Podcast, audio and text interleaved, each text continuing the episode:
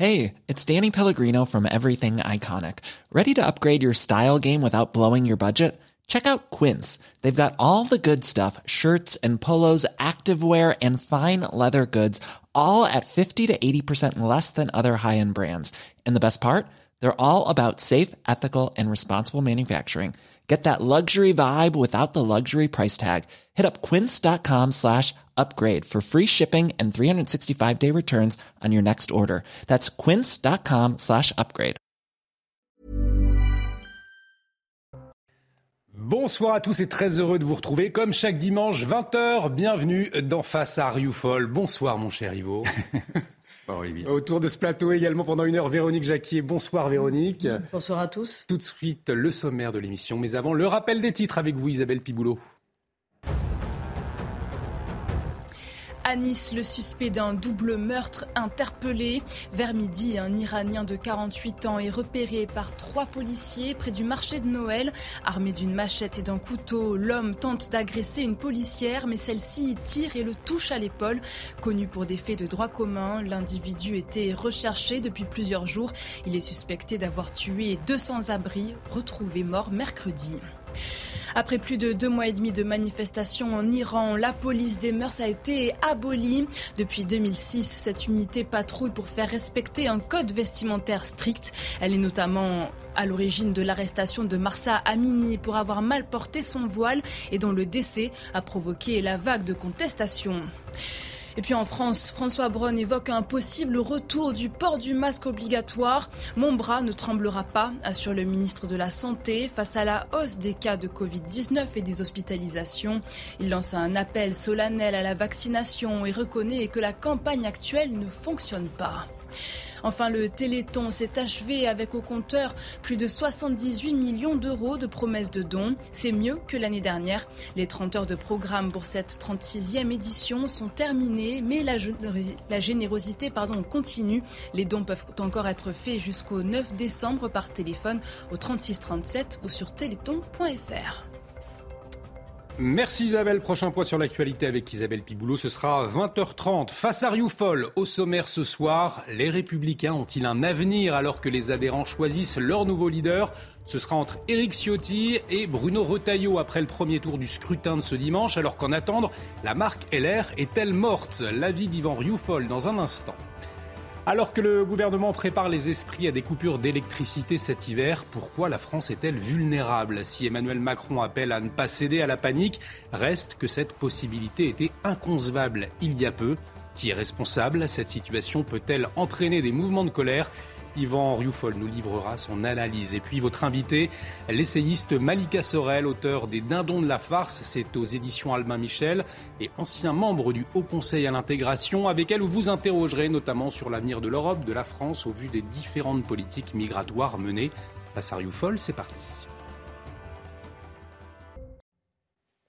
Et si on se réjouit ce soir de la qualification de l'équipe de France pour les quarts de finale de la Coupe du Monde, Yvan, va s'intéresser à un autre match, celui pour la présidence des Républicains, puisque les adhérents ont voté ce week-end pour le premier tour du scrutin qui désignera le futur leader les LR. Alors pour les chiffres, à 72% de participation, Éric Ciotti est arrivé en tête avec un peu plus de 42% des voix, devant Bruno Retailleau, un peu plus de 34% des voix, Aurélien Pradier, euh, un peu plus de, 22%, euh, Yvan. Euh, en tout cas, le deuxième tour opposera Bruno Retailleau et Éric Ciotti. Qu'est-ce qu'il faut attendre du choix des adhérents de LR sur leur futur président Écoutez, euh, a priori, l'opinion euh, n'attend pas grand-chose. Elle ne s'est pas passionnée pour cette élection-là. Mais enfin, en tout cas, applaudissons. Enfin, en tout cas, moi, j'applaudis malgré tout au retard tardif, mais au retour tardif, mais avec beaucoup de retard, de, la droite, de droite, enfin de la droite dure, de la droite décomplexée, appelons-la comme vous voulez, mais en tout cas de, cette, droite qui s'incarnera peut-être avec Eric Ciotti qui, ou avec euh, Bruno Retailleau, mais en tout cas d'une droite qui, a, priori, sait maintenant où elle habite et semble avoir, aura des idées claires. Du moins, je l'espère. Mais malgré tout, je fais partie de ceux euh, qui, dans les sondages, doute beaucoup de cette capacité de renaissance de ce parti, qui est un parti malgré tout moribond. Je ne voudrais pas être désagréable avec les LR, mais ils nous ont fait moins de 5%. C'était le mm. LR, c'était quand même pour ceux qui, qui n'ont pas bien suivi la politique. Le LR, c'était un parti de gouvernement, un parti qui, qui, faisait, enfin, qui faisait concurrence au Parti socialiste. Et d'ailleurs, le Parti socialiste connaît lui-même cette même déshérence à cause d'erreurs stratégiques, à cause de paresses intellectuelles, à cause de grands conformismes. Et donc, le, les LR payent naturellement par cette zombification payent le fait qu'ils n'ont pas su répondre aux préoccupations et aux attentes des gens. Donc cette constatation s'impose et naturellement, et la deuxième constatation, euh, la, deuxième question qui s'impose, c'est de, se dire que ce scrutin est le scrutin de la dernière heure, car mmh. naturellement, euh, si les, républicains n'arrivent pas à se, reconstituer dans une unité, parce qu'il risque encore d'y avoir des tensions, sans doute des départs de ce qu'il resterait encore de centristes ou de centristes mous qui n'auraient pas encore rejoint la Macronie, ou d'autres qui voudraient, certes, qui voudraient éviter de voir que les républicains rejoignent un jour ou l'autre le Rassemblement national, on y viendra peut-être. Euh, donc il risque, d'y avoir également cet autre phénomène euh, d'un parti qui n'arrivera pas, dans le fond, à s'affirmer dans son originalité. Et de fait, on se demande quel pourra être l'apport original quel pourrait être le plus aujourd'hui euh, d'un parti républicain qui est tiraillé entre, naturellement, le parti macroniste, libéral euh, et, euh, mondialiste, et le parti euh, de Marine Le Pen qui est plus souverainiste et protectionniste. Et naturellement, dans ces, la ligne de crête est très délicate à choisir, et d'autant que Laurent Vauquier, qui donc serait le candidat si Éric Ciotti est élu la semaine prochaine, qui serait le candidat avalisé par Éric mmh. Ciotti dès le départ. Et, Laurent Wauquiez a eu une stratégie qui n'est pas très lisible. Alors certes, il a fait l'analyse de dire il se détachait des partis politiques parce que les partis politiques ne produisent plus d'idées. Ceci est vrai, naturellement. Il y a un effondrement, pas simplement des LR, mais un effondrement de tous les partis, de tous les vieux partis politiques qui ne sont plus en attente, en adéquation avec l'opinion.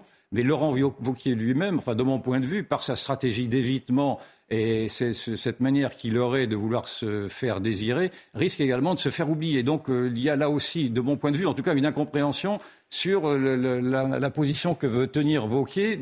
J'attends. On, nous dit qu'il a beaucoup d'idées, peut-être, mais je n'en vois pas le début d'une. Donc il y a là aussi un risque, malgré tout, de, se satisfaire de sa propre de sa propre prestance. Et je crois qu'aujourd'hui, la concurrence est telle, à travers euh, singulièrement le Rassemblement national, qui est maintenant la menace la plus essentielle, une menace ou un partenaire, que les, républicains auront beaucoup de mal, de mon point de vue, mais je peux me tromper naturellement, à, retrouver euh, une, opinion qui s'est détachée d'eux parce que cette opinion a vu que ce, ce, parti républicain euh, ne savait plus où il habitait, dans le fond. Ça pose la question de l'avenir de la droite aussi. Je vous pose la question tout de suite. Mais avant, Véronique, oui. Yvan parlait de zombification des LR. Est-ce que tout pousse aujourd'hui les républicains à sa disparition?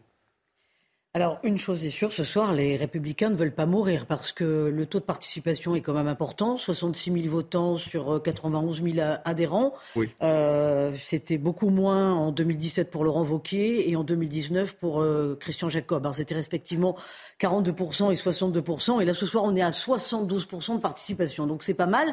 Effectivement, de la part des militants, il y a une volonté de, de clarification, une volonté de, de, choisir une ligne et donc de ne pas mourir. cela dit, qu'est-ce que cette campagne dit de ces républicains. Bon, on a vu que la campagne, elle est passée sous les écrans radars. Hein, ça n'a pas mmh. franchement passionné.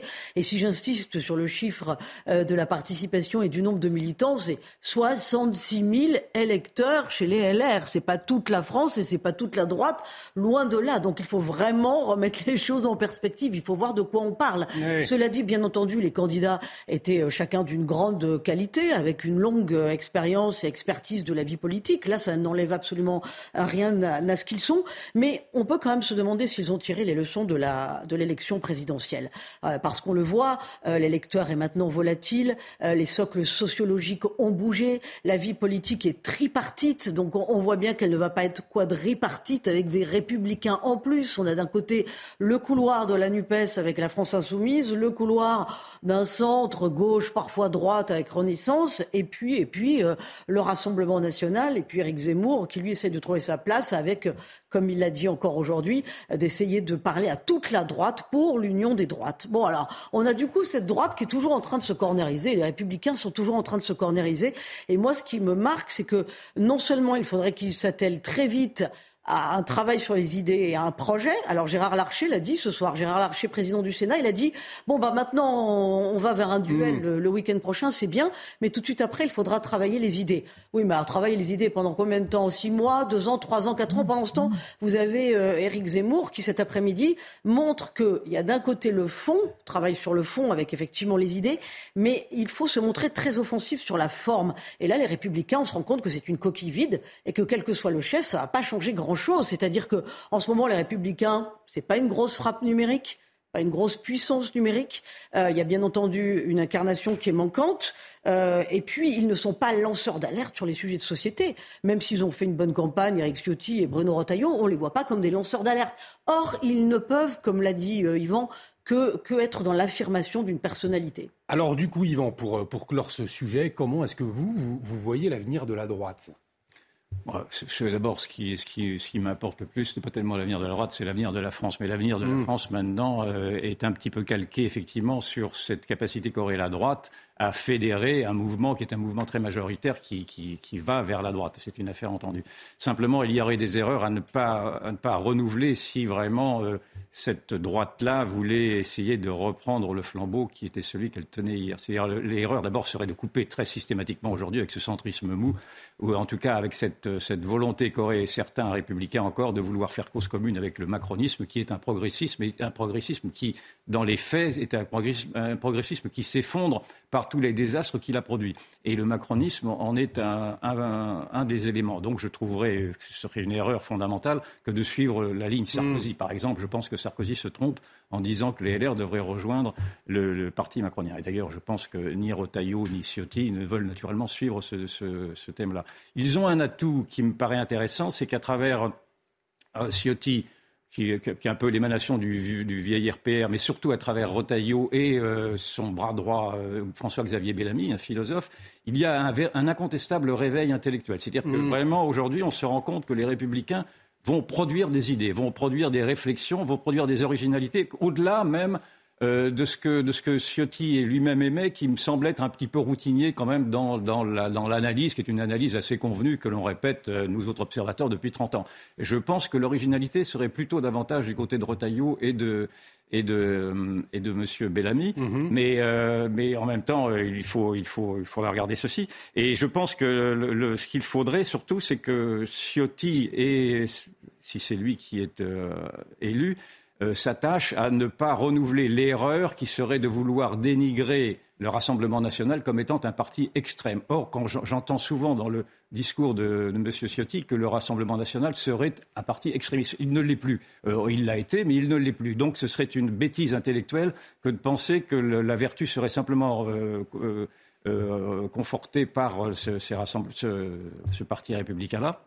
Parce que je pense, malgré tout, que l'union des droites, celle qui a été défendue mm. en effet par euh, Éric Zemmour euh, tout à l'heure, est, la seule voie possible euh, qui pourrait permettre à toutes ces droites éparpillées, à, toutes ces droites à tous ces patriotes, dans le fond, à tous ceux qui s'inquiètent de la disparition de la France, de faire cause commune afin de reprendre les rênes du gouvernement. Donc je pense que l'erreur à ne pas commettre de la part de Ciotti, s'il en était tenté, parce qu'il il avait fait une faute, me semble-t-il, très dernièrement, en se en, avalisant, en, hurlant avec la meute contre ce député du Rassemblement national mm. qui avait critiqué, qui avait demandé à ce que le bateau des migrants retourne en Afrique. Et M. Ciotti mm. était de ceux qui avaient dit qu'en effet c'était intolérable d'avoir dit ça. Je pense qu'il a, montré là une faiblesse, intellectuelle. Euh, ne s'était gardé, au contraire, euh, de, tomber dans cette facilité. Donc je, crains, je crains ceci. Je voudrais que, naturellement, la droite s'affirme comme elle a s'affirmé, avec sa capacité intellectuelle, mais je voudrais qu'elle comprenne, en effet, que l'attente des, électeurs eux-mêmes, c'est d'avoir une droite unie, en tout cas ponctuellement unie, pour afin de gagner les élections et, ensuite de, pouvoir gouverner ensemble. Et la question de l'union des droites, on aura l'occasion d'y revenir, euh, bien évidemment, sur ce plateau prochainement. On va revenir à présent sur cette perspective, une perspective qui paraissait inimaginable il y a encore quelques mois. Olivier Véran, le porte-parole du gouvernement, nous a annoncé mardi que de possibles coupures d'électricité en cas de grand froid euh, pourrait avoir lieu, Yvan. Alors comment est-ce que vous avez jugé cette annonce?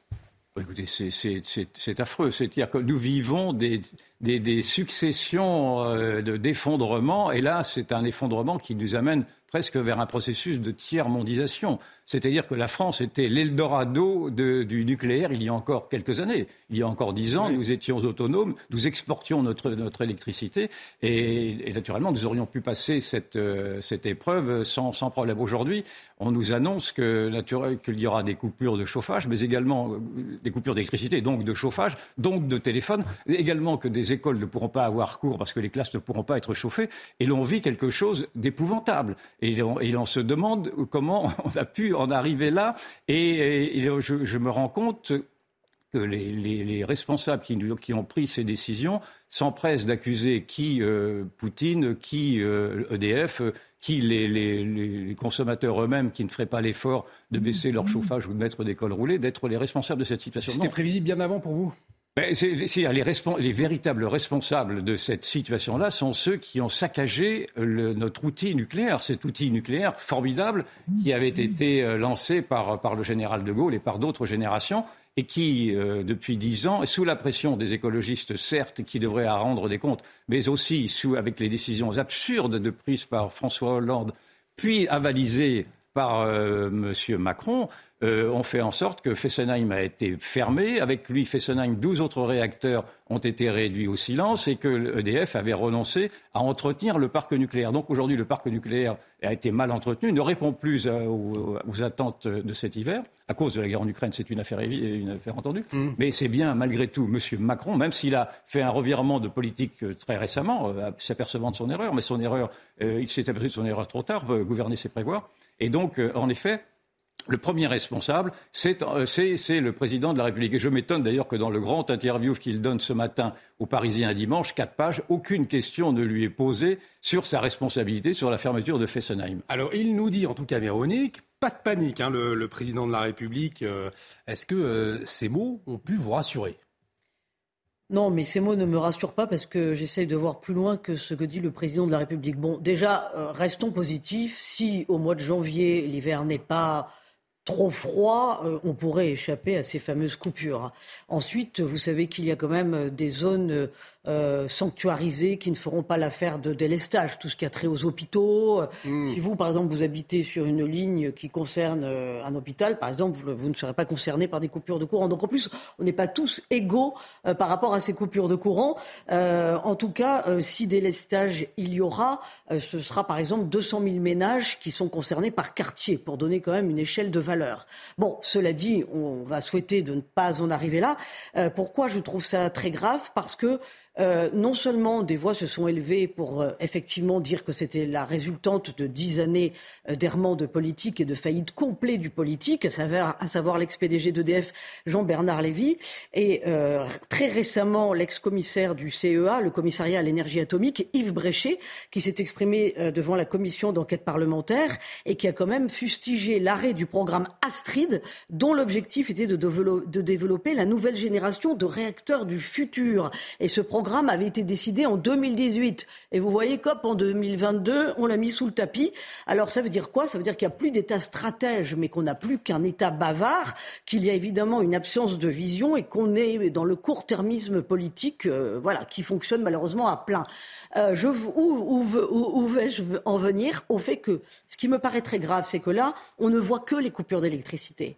Mais derrière, il y a toutes les entreprises qui vont être en première ligne hmm. pour souffrir, et elles souffrent déjà. C'est-à-dire qu'il y a déjà des, des, entreprises qui ont dit euh, on arrête de, de produire euh, 5 jours sur 7 ou 7 jours sur 7, bien entendu, on va passer à 3 ou 4 jours. On met des employés au chômage partiel, mais il y a des entreprises, parce que euh, il y a pénurie d'énergie et cherté du prix de l'électricité, qui décident d'ores et déjà de ne plus produire en France et qui envisagent de produire dans d'autres pays. Ça veut dire que la France doit se préparer non seulement peut-être un choc thermique, mais un choc de désindustrialisation. Et ça, ça ne va pas durer six mois, ça va durer des années, parce que la perte de confiance des investisseurs vis-à-vis de notre pays, on la récupère pas comme ça en trois jours. Donc ça me paraît vraiment extrêmement grave. Et quand Emmanuel Macron dit pas de panique, non seulement il y a panique, mais il devrait tout de suite, tout de suite nous dire la façon dont on va reproduire de nouveau de l'énergie nucléaire. Et surtout, il devrait nous dire qu'il abandonne l'objectif de baisser à 50% l'énergie nucléaire dans le fameux mix énergétique, vous savez, qui était prévu pour 2035. Le président devrait parler de la sorte, c'est urgent. Et un constat rappelé par Yvan, c'est que le parc nucléaire n'a pas du tout été euh, entretenu hein, ces, ces, dernières années. C'est pour ça qu'on est dans cette situation. Et lundi, la centrale à charbon de Saint-Avold en Moselle, elle a même été rouverte. Hein. Ah oui, alors ça c'est le comble de l'absurdité. Vous avez deux centrales à charbon qui ont repris du service, Saint-Avold et Cordemais, qui n'avaient pas été arrêtées. Et avec d'ailleurs euh, Saint-Avold va brûler 500 000 tonnes de charbon, avec un charbon acheté euh, vraiment beaucoup plus cher que le cours habituel en Colombie, je crois, et en Afrique du Sud. Donc c'est une absurdité, c'est l'écologisme dingo qui a été avalisé par le gouvernement et, par Mme Borne. Parce que n'oublions pas que Mme Borne, quand elle était ministre de la Transition écologique, avait, s'était flattée elle-même d'avoir fermé Fessenheim et d'avoir tenu ces promesses-là. Il faut jamais, il faut, toujours avoir ça en tête, de se dire que ce gouvernement qui, qui, essaye de se défiler, parce que le président de la République a dit qu'on ne vienne pas me chercher sur Fessenheim, mais si, il faut aller chercher le président de la République sur Fessenheim. Et d'ailleurs, j'ai entendu Nicolas Dupont-Aignan ce matin sur Europe 1 euh, nous dire que cet arrêt de Fessenheim est euh, pourrait, pourrait, faire, pourrait notamment être considéré comme un acte de haute trahison. La, haute trahison, c'est la haute cour. Hein. Euh, la haute trahison, parce que dans le fond, le président de la République a trahi les intérêts français au profit pour répondre, dans le fond, aux, exigences de l'Allemagne, en l'occurrence, qui veut nous refiler ses, éoliennes. Et c'est d'ailleurs au nom de cet écologisme dingo-là que Mme Borne et et le président de la République veulent accélérer précisément les, énergies alternatives, alors qu'on sait que les énergies alternatives sont, peut-être naturellement très louables, mais elles ne produisent pas suffisamment d'électricité, surtout quand il n'y a pas de vent, surtout quand il n'y a pas de soleil, et en hiver, et, qu'en plus, euh, ce saccage des paysages s'ajouterait au saccage donc euh, du nucléaire en même temps. Donc il faudrait sortir en effet de cette emprise de l'écologisme qui, dit à Madame, qui fait dire à Madame Borne elle-même qu'elle se dit encore dans sa radicalité écologiste qu'elle veut une, une France verte.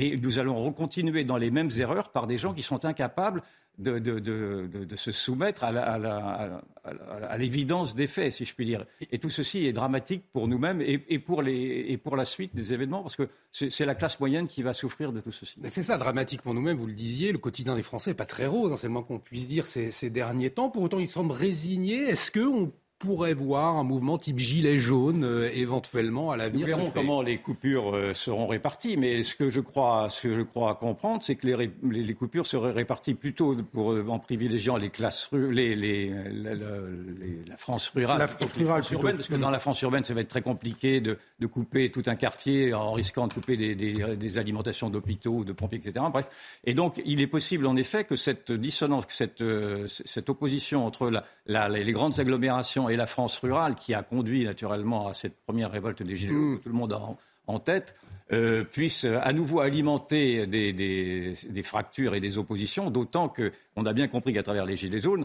euh, c'était bien la crise énergétique, à travers la crise, à travers l'essence euh, il y a quatre ans, à travers le, cette, cette, position qui a prise la voiture au cœur des, luttes sociales et qui est et donc de toucher à la voiture à travers l'essence, à travers mmh. l'énergie, devient plus, plus révélateur d'une colère sociale que ne pourrait l'être, par exemple, la crise des retraites. Et donc, moi, je, je fais, j'alerte sur, le, sur ce sujet d'un écologisme de punition qui, qui accentuerait encore davantage cette relégation de la France périphérique euh, et au profit d'une France de la, des agglomérations, d'une France mondialiste, d'une France heureuse, qui elle n'aura pas beaucoup de, de, bénéfices, n'aura pas de, comment vous dire, ne sera pas, victime elle-même de, cette, de, cette, de cette politique absurde qui a été décidée. Le mot de la fin, il reste 40 secondes. Véronique, un mouvement des Gilets jaunes, c'est possible pour vous? Écoutez, il y a déjà 9 millions de gens qui sont sous le seuil de pauvreté et qui savent tous les jours ce que c'est que la sobriété et la précarité énergétique. Donc, hmm. tout est possible, tout est possible parce que euh, si le gouvernement rentre dans un registre très infantilisant, alors que le français n'y est pour rien, euh, et qu'il n'arrive plus à boucler ses fins de mois, qu'il n'arrive plus à payer son loyer, qu'il n'arrive plus à payer la note d'électricité, euh, je pense que le terrain est, sacrément inflammable. Et l'avenir de l'Europe, de la France, vous allez l'aborder dans un instant, Yvan, avec votre invité. Malika Sorel, l'essayiste, ancien membre du Haut Conseil à l'intégration, sera avec nous. On marque une très courte pause. Restez avec nous sur CNews. À tout de suite. De retour sur le plateau de face à Rioufol, bienvenue si vous nous rejoignez. Dans un instant, vous recevez votre invité Yvan, mais avant le rappel des titres avec vous, Isabelle Piboulot. À Sarcelles, dans le Val d'Oise, deux mineurs ont été interpellés après l'agression d'un collégien de 13 ans. Un adolescent de 15 ans a été placé en garde à vue aujourd'hui. Il rejoint un autre mineur de 14 ans arrêté hier et dont la garde à vue a été prolongée. Vendredi, la victime a reçu un coup de couteau à l'abdomen devant son établissement. Le mobile de l'agression reste pour l'heure inconnu. Dans les Yvelines, l'hôpital André Mignot de Versailles visé par une cyberattaque, un piratage qui perturbe l'activité de l'établissement depuis hier soir. Le système informatique a été coupé et une cellule de crise a été ouverte. Quant à l'accueil des patients, il est désormais limité. Il est conseillé pour les personnes contraintes de se rendre aux urgences d'appeler le 15. Et puis un peu de légèreté, ils l'ont fait. La France file en quart de finale du mondial après avoir battu la Pologne 3-1. Grâce au nouveau meilleur buteur de l'histoire des Bleus, Olivier Giroud a ouvert le score avec son 52e but avec la sélection. Un but sur passe décisive de Kylian Mbappé, lui-même auteur d'un doublé.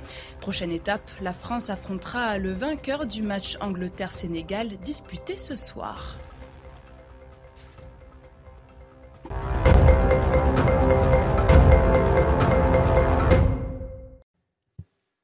Face à Rioufol, deuxième partie. Nous accueillons autour de ce plateau Malika Sorel. Bonsoir. Vous êtes essayiste. Je rappelle votre euh, dernier ouvrage, Les Dindons de la Farce. C'est aux éditions Albin Michel. Vous êtes également ancien membre du Haut Conseil à l'intégration. Dans un instant, vous répondrez aux questions d'Yvan Rioufol et de Véronique Jacquier. Mais avant, euh, Yvan, pourquoi ce choix ce soir euh, d'inviter Malika Sorel? Parce que Malika Sorel est ici chez elle. Malika Sorel nous avait fait l'amitié de parrainer la première émission il y aura bientôt deux ans. C'est d'ailleurs la troisième fois que vous venez et j'ai une profonde admiration pour votre parcours et surtout pour votre expertise de spécialiste dans le fond à travers votre parcours vous-même. Vous êtes d'origine algérienne, s'il faut, le rappeler, et vous avez analysé parfaitement les difficultés d'un parcours d'intégration et de ce, les phénomènes d'immigration. Donc c'est à ce titre-là que je vous ai à nouveau invité pour la troisième fois, je crois, euh, depuis le début de cette, émission, pour que vous nous éclairiez sur ce que nous sommes en train de vivre. Et d'abord, ma première question, dans le fond, elle, elle a été suscitée par l'article de l'interview que j'ai lu dans le Parisien de ce matin du président de la République, qui nous dit que la France a toujours été une terre d'immigration, que c'est dans son ADN. Qu'est-ce que vous, euh, qu'est-ce que vous pensez de cette affirmation?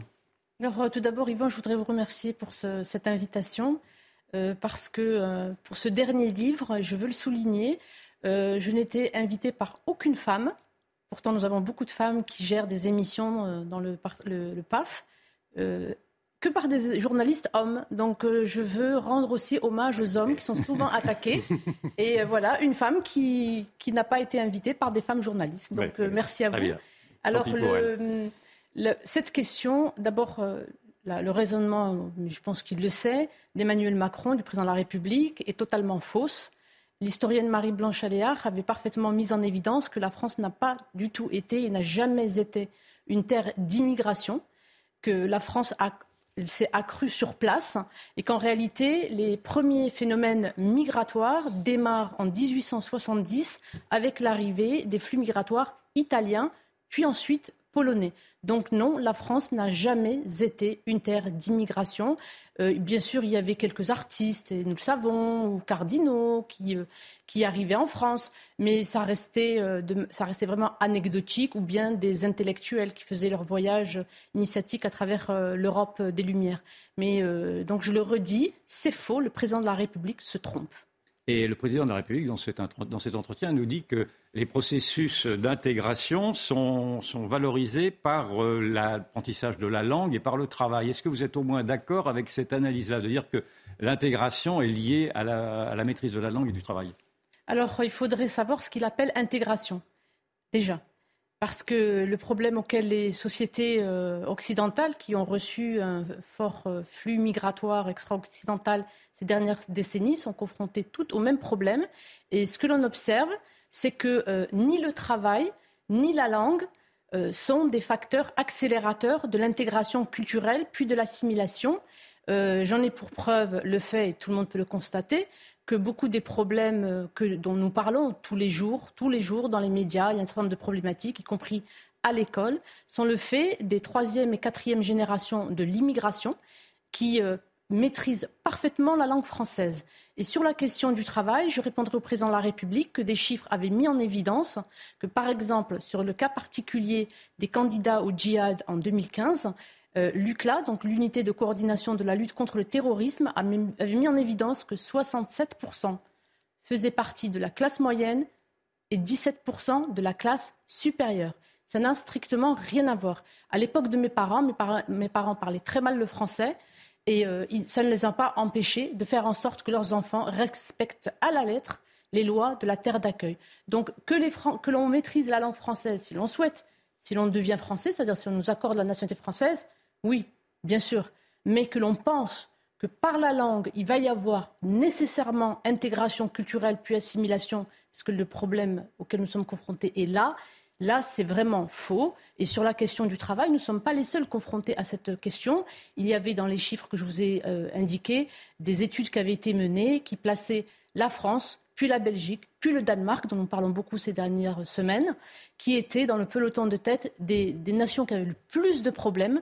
Et d'ailleurs, le, le Danemark, par exemple, pour le comparer avec l'Espagne, l'Espagne qui avait un taux de chômage chez les jeunes très élevé, jeunes issus de l'immigration, eux avaient eu très très peu de candidats départ au djihad, c'était deux personnes par million, alors que le Danemark en avait une dizaine, dix fois plus, et alors que leur chômage. Donc vous voyez, de nouveau, dans ce sujet, les élites politiques, une partie, veulent nous donner des raisonnements simplistes pour laisser espérer à la population que nous allons résoudre facilement ce problème, alors que non, ce problème est extrêmement grave. Il faut vraiment cesser la plaisanterie.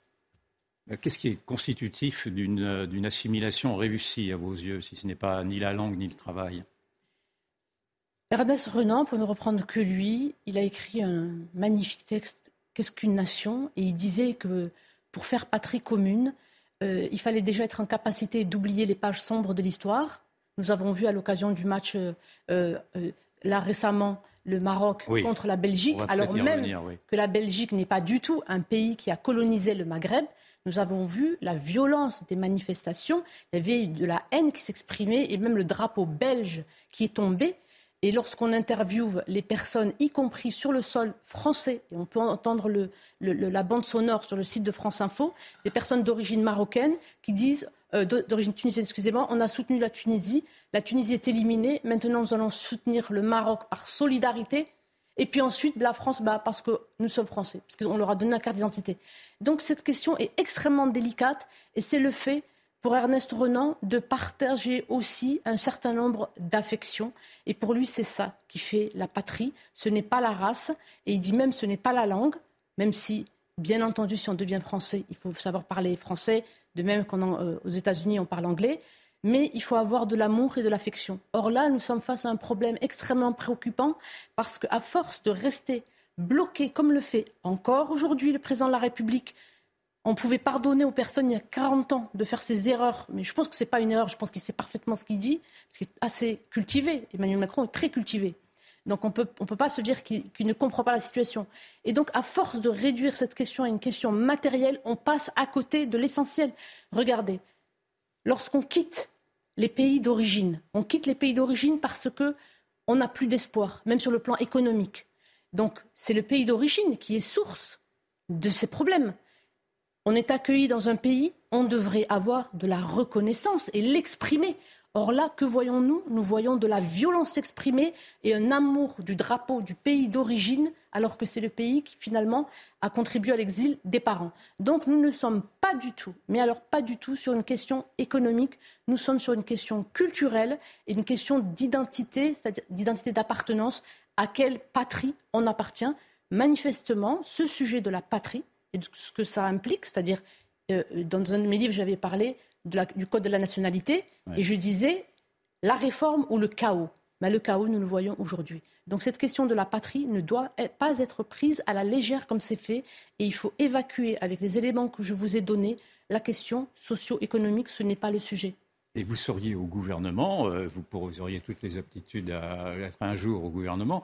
Comment, répondriez-vous à cette fracture, dans le fond, qui s'est installée au cœur de la société et ce rejet de la société d'accueil par toute une partie d'une population qui se reconnaît surtout dans son, dans, son histoire passée, dans l'histoire passée de ses parents, de leurs parents même? Il y a plusieurs volets. J'ai toujours dit, c'est un sujet qu'il faut traiter de manière euh, coordonnée, toutes les dimensions à la fois, parce que les conséquences sont multidimensionnelles. Nous avons les conséquences sur le plan de l'école. L'école, c'est bien entendu le vivre ensemble, le fait de fabriquer des citoyens. Or, l'école ne fabrique plus des citoyens.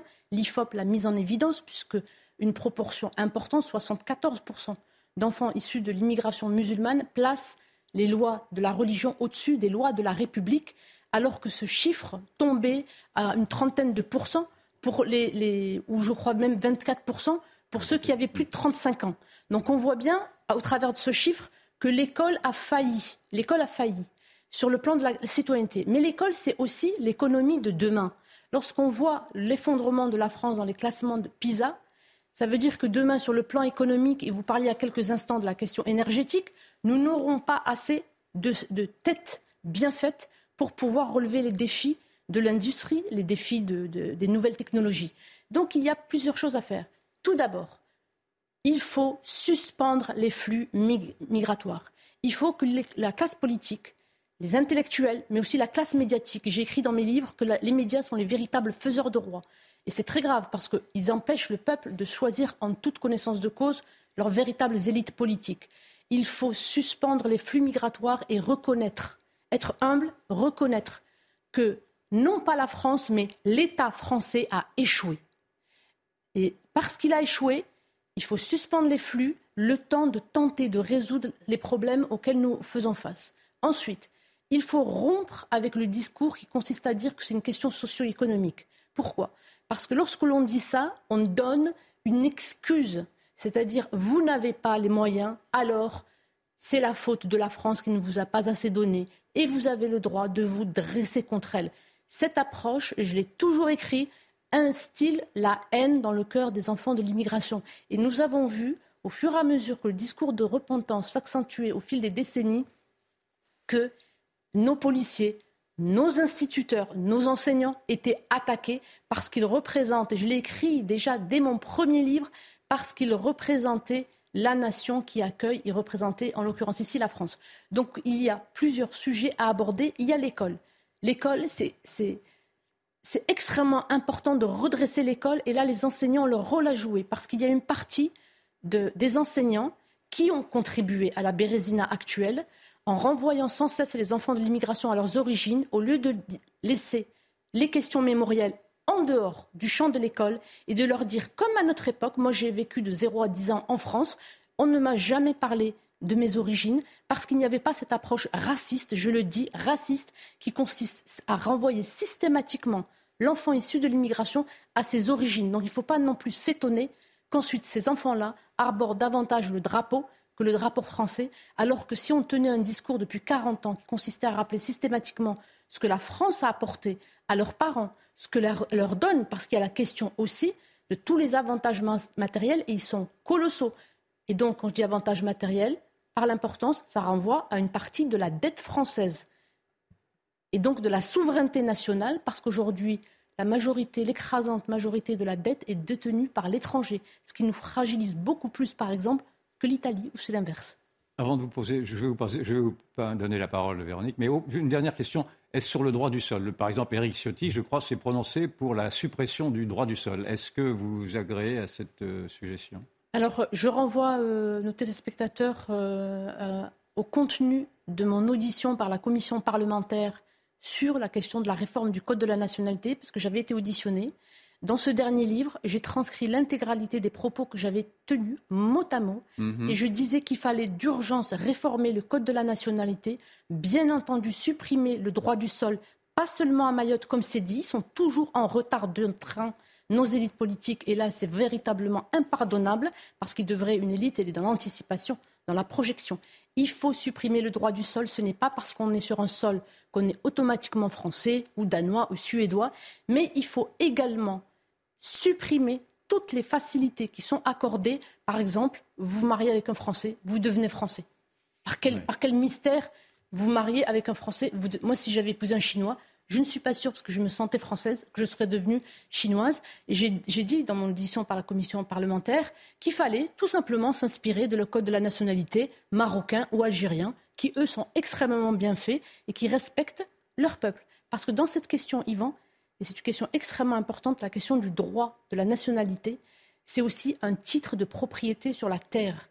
Et ce qu'ont fait les élites en violant le code civil qui imposait que tout octroi de la nationalité française soit précédé par l'assimilation, le fait qu'ils aient violé cette, euh, cette dimension-là aboutit à un viol de la volonté du peuple. Et ça, c'est extrêmement préoccupant.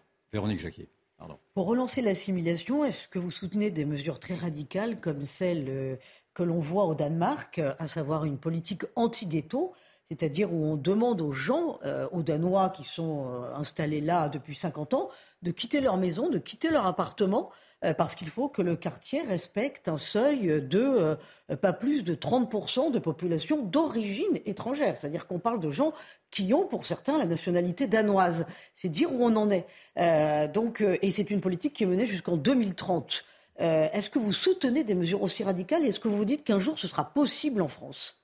Alors, le Danemark a mis en place un certain nombre de, mesures qui sont extrêmement puissantes. Le Danemark fait partie des pays qui étaient les plus généreux au niveau mmh. social. Cela ne leur a pas évité toutes les tous les problèmes qu'ils rencontrent. Moi, je suis favorable à ce qu'ils ont mis en place, y compris sur la naturalisation, euh, sur l'accueil. Euh, si vous demandez la nationalité euh, danoise, si vous avez bénéficié d'aide sociale dans les cinq ans, vous ne pouvez pas accéder. Si vous commettez des délits, pareil, c'est impossible d'accéder à la nationalité danoise. Par contre, le, fait de vouloir, euh, on a fait ça en France, vouloir mélanger les populations. D'abord en France, l'immigration a atteint un tel niveau en 40 ans que c'est mathématiquement impossible d'effectuer cela. Et, on ne peut pas faire ce que fait le Danemark. On ne pourrait pas le faire. Et de toute façon, moi, je trouve que là, la conséquence pèse sur une partie de la population de souche qui n'est pas responsable des décisions des élites politiques. Je pense que ce problème n'aurait pas atteint le niveau que nous lui connaissons si, pour rejoindre ce que vous venez de dire, les élites politiques qui prenaient les décisions sur l'immigration, ainsi que leurs enfants, eux, étaient allés habiter dans les quartiers de l'immigration. Donc moi, je propose à ceux qui sont aujourd'hui parlementaires ceux qui agissent dans le domaine intellectuel et qui sont pro-immigration de déménager et d'aller habiter dans les quartiers de l'immigration avec leurs enfants et que eux participent et voient ce qui se passe, y compris dans les classes, parce que ce qui se passe dans les classes est extrêmement grave. Vous avez dans certains quartiers 50% des enseignants qui s'autocensurent de, de peur d'avoir des problèmes avec les élèves. Donc s'ils se censurent, ça veut dire qu'ils ne transmettent pas l'intégralité des programmes scolaires. Donc ça va poser un certain nombre de difficultés. Donc moi je pense que si nous voulons régler ce problème, il faut absolument que les politiques subissent les conséquences de leurs actes et prises de décisions politiques. Si cela avait été depuis 40 ans, je pense que d'eux-mêmes, ils seraient, euh, ils, auraient, devenus raisonnables et finalement, ils auraient dit à un moment donné, en 90, rappelons Michel Rocard, qui disait en 90, euh, la France ne peut plus accueillir des flux migratoires car ça met en péril sa cohésion sociale. Donc si les politiques, eux, avaient participé, contribué au mélange qu'ils souhaitent, de fait, ils auraient pris euh, les, bonnes, euh, les bonnes décisions. Et je vais rappeler ici quelque chose que je dis régulièrement, c'est que lorsque j'ai étudié au collège-lycée en Algérie, nous étions 40 par classe et il n'y avait pas un problème qui se posait. Il y avait le respect de l'enseignant parce qu'il y avait aussi les parents qui jouaient leur rôle. Donc la question qui se pose, c'est pourquoi les parents aujourd'hui de l'immigration ne sont pas placés face à leurs responsabilités. Il nous reste une minute et demie. Une, autre question. On a appris très récemment, en début de semaine, parce qu'il y a des statistiques en Angleterre, que l'Angleterre que les, chrétiens en Angleterre étaient devenus minoritaires à 47% et que la communauté musulmane, qui est encore faible en Angleterre, 7% de mémoire, avait augmenté de 40% malgré tout. Est-ce que ce phénomène de substitution de population qui s'observe aujourd'hui en Angleterre euh, s'observe également en France et est-ce que ce même scénario pourrait se produire? Alors, s'est-il euh, déjà produit d'ailleurs?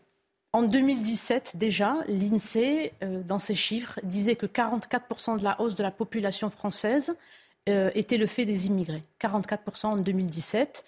donc oui, bien sûr, et moi je parle régulièrement de mise en minorité du peuple de souche culturelle occidentale sur euh, la terre française. Et bien sûr, cela aura des conséquences. Mais vous ne parlez, pas, de grand, vous ne parlez pas de grand remplacement pour autant. Vous, pas ah, si, euh, sur le plan de la démocratie, François Hollande avait dit un homme, une voix. Si il n'y a pas assimilation, c'est une évidence qu'à un moment donné, le peuple politique, celui qui élira, ne sera plus le peuple français de souche. Donc, bien entendu, il sera mis en minorité. C'est pas lui qui fera les lois, donc il sera remplacé. C'est une évidence. Merci beaucoup, Malika Sorel, d'avoir accepté l'invitation d'Yvan Rufol ce soir. Je rappelle votre dernier ouvrage, Les Dindons de la farce. C'est aux éditions Albin. Michel, merci euh, beaucoup Yvan. On se retrouve dimanche prochain à la même heure. On vous retrouve également dans la belle équipe à 14h avec Clélie Mathias euh, du lundi au vendredi. Véronique, vous restez avec nous, vous restez sur l'antenne dans un instant. Enquête d'esprit, le sujet ce soir Enquête d'esprit consacrée à Noël et à cette spécificité chrétienne qui est le mystère de l'incarnation, c'est-à-dire d'un Dieu qui s'est fait homme. Et enquête d'esprit, c'est tout de suite, ce sera ensuite euh, Elliot Deval dans Soir Info et puis je vous retrouve à 1h du matin pour l'édition de la nuit. Excellente soirée sur notre antenne.